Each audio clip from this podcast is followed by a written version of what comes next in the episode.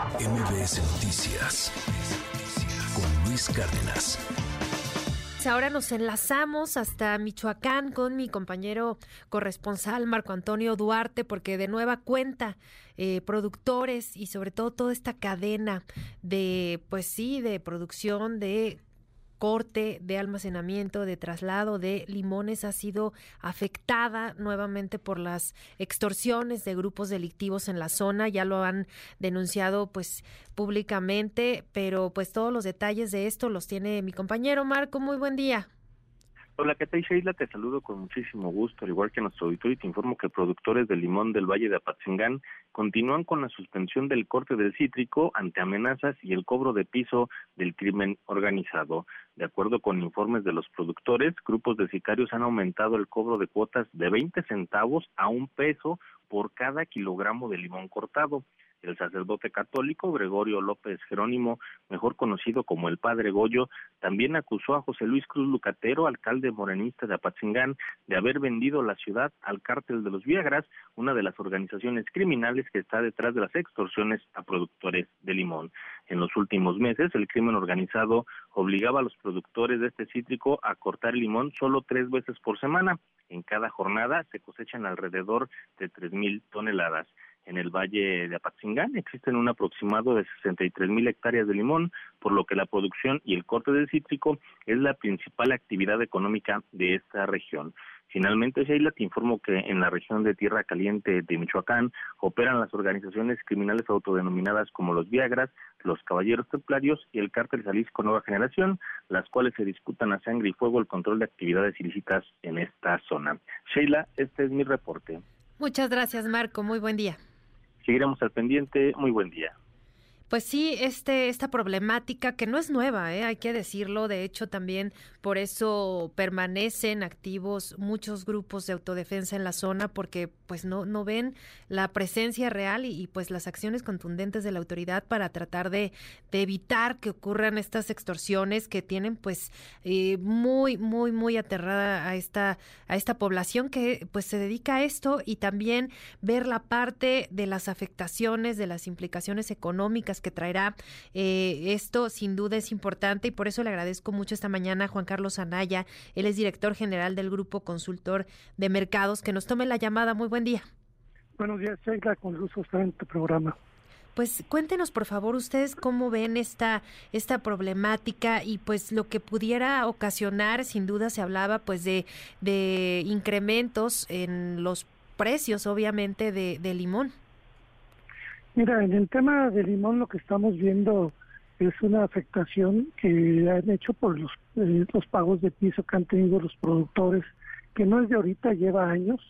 Nada más que no ha habido por parte de los líderes productores de querer demandar de esta situación que la verdad pues aqueja a la zona y no nada más a los limoneros, sino a los aguacateros. Y vemos que el, el, tema del, del limón desde el año 2000 que tuvimos un precio récord que llegó al consumidor de 80 pesos, el limón pues ha venido del año 2019 de 3 pesos que recibía el productor, hoy recibe entre 12 y 13 pesos, pero parte de ese precio se lo lleva el crimen organizado. Y es algo que ya los productores, los cortadores,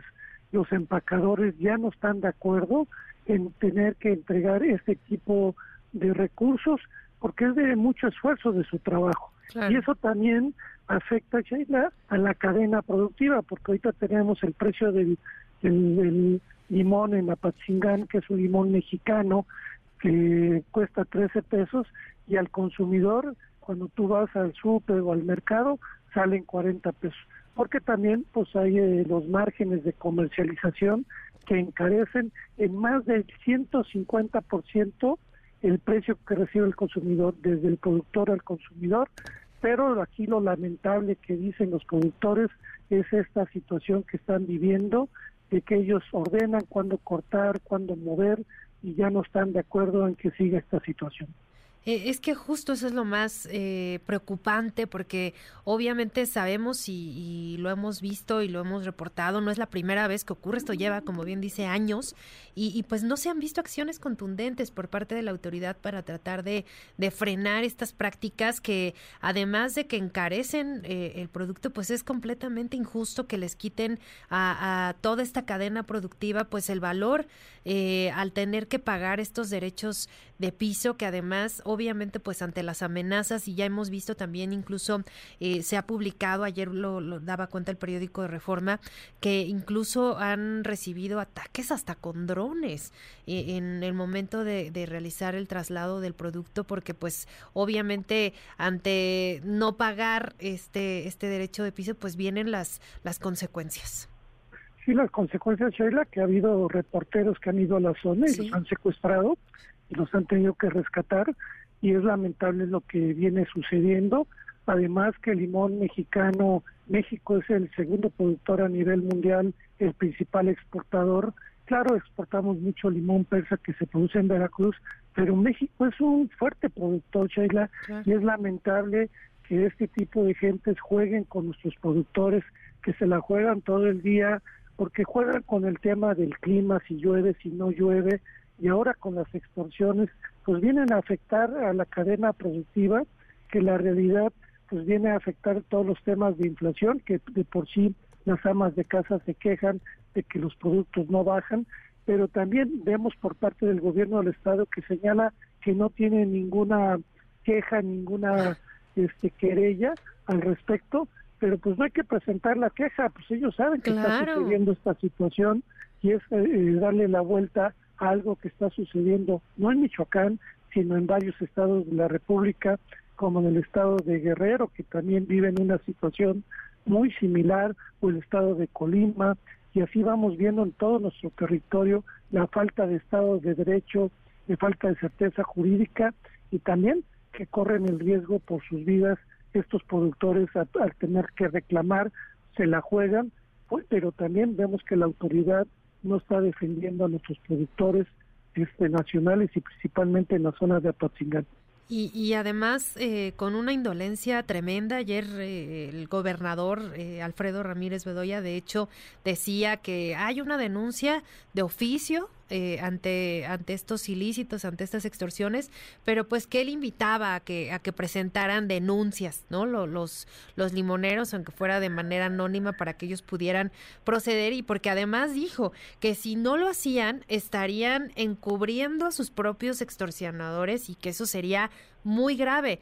digo, a mí me parece aquí que lo grave es que no se haga algo para evitar que sigan estas prácticas ilícitas, estas prácticas que, que tienen al, al productor, como decía, al, al, que transporta a los cortadores, a toda esta cadena, pues, pues preocupados porque además han tenido que detener su, sus labores ante, ante esto. Digo, no pueden ni siquiera ir a, a trabajar porque se sienten amenazados. Y ante esto, las declaraciones del gobernador de pues si no se convierten en, en, encubridores de, de sus extorsionadores, bueno, pues esto me parece gravísimo.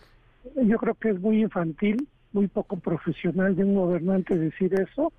porque al tener este tipo, pues tienes que usar la inteligencia, la inteligencia de las fuerzas,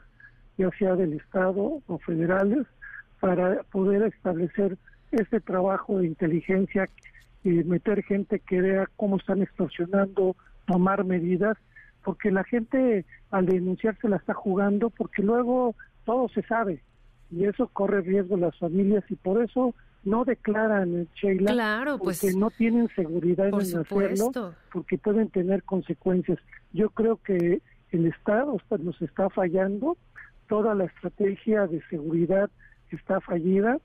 eh, lamentablemente al ejército lo metieron de, a hacer los de policías que no son en lugar de tener una Guardia Nacional profesional que se dedica a estos temas profesionalmente, inteligencia, de investigación, porque es un trabajo delicado que requiere un trabajo muy coordinado y que podamos salir a las calles tranquilamente, que lamentablemente cada día estamos viviendo más inseguridad. Así es, y, y pues es evidente, ¿no? El por qué no van y denuncian. Dice de manera anónima, Por favor, sabemos que de manera anónima es muy complicado que se, se pueda eh, dejar de un lado la identidad de los denunciantes, porque evidentemente también la corrupción que, que llega a muchos ámbitos del Poder Judicial, pues obviamente es, pues va filtrando la, la, los datos, la información de quienes denuncian y bueno, pues imagínese después eh, el tener que, que además cargar con esta carga de, híjole, en cualquier momento me encuentran, me ubican o ubican a mi familia, pues por, por, eso es que no denuncian y por eso es que no hay confianza en la ciudadanía, porque no se sienten protegidos, respaldados. Y además, eh, eh como decíamos, hay, se ha documentado eh, y se ha publicado en muchos medios de comunicación cómo es que operan estos grupos delincuenciales, que sí, además es una zona donde hay una fuerte disputa por el control territorial, eh, de, sobre todo de, en este caso, pues de los, de los Viagras que están en esta zona eh, operando. También, obviamente, se ha filtrado el, el cártel Jalisco, etcétera. Son muchos los grupos, muchas las, eh, las ramas que han dejado en esta zona, pero pues es evidente el por qué no se denuncia. Y también creo que vamos ahora hacia un, hacia un rumbo más delicado porque estamos viendo lo que ocurrió en el caso de pues Hipólito Mora, ¿no? la lamentable suceso que, que hizo que perdiera la vida esta, pues, este ataque muy violento con, con armas eh, de, de, grueso calibre y pues obviamente pues siguen preocupados en la zona porque no han visto un avance en materia de seguridad. Así es, Sheila, y, aquí vamos a darle seguimiento. Al día de ayer estuvimos checando los precios, todavía andan en 40 pesos, pero vemos que el corte de limón puede traer, porque esto viene mucho a las zonas, al consumo mexicano, porque nos gusta el limón agrio, vamos a estar muy pendientes de posibles incrementos en el precio del limón, derivado a que va a haber escasez, va a haber especulación, y yo creo que hay que estar atentos y también la autoridad Profeco y todo, de ver este tipo de situaciones que pueden afectar pues el costo de un limón que todos los días lo lo utilizamos en nuestras comidas. ¿no? Claro. Eh, nada más para terminar, eh, eh, estiman que este costo elevado de limón pudiera, pudiera darse que será en una semana, un par de semanas ante ante la pues ahora sí que la parálisis de, de los productores en estas zonas.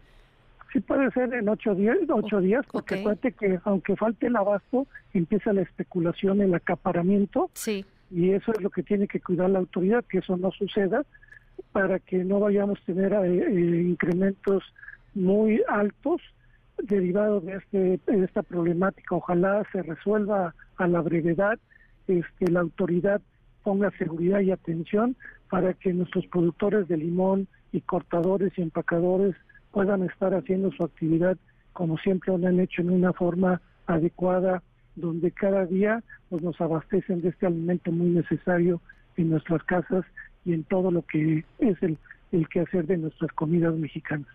Pues vamos a estar muy atentos a, a, los precios y por lo pronto le agradezco enormemente estos minutos. Juan Carlos Anaya, director general del Grupo Consultor de Mercados. Muy buen día. Buenos días, Sheila. Gracias. MBS Noticias con Luis Cárdenas.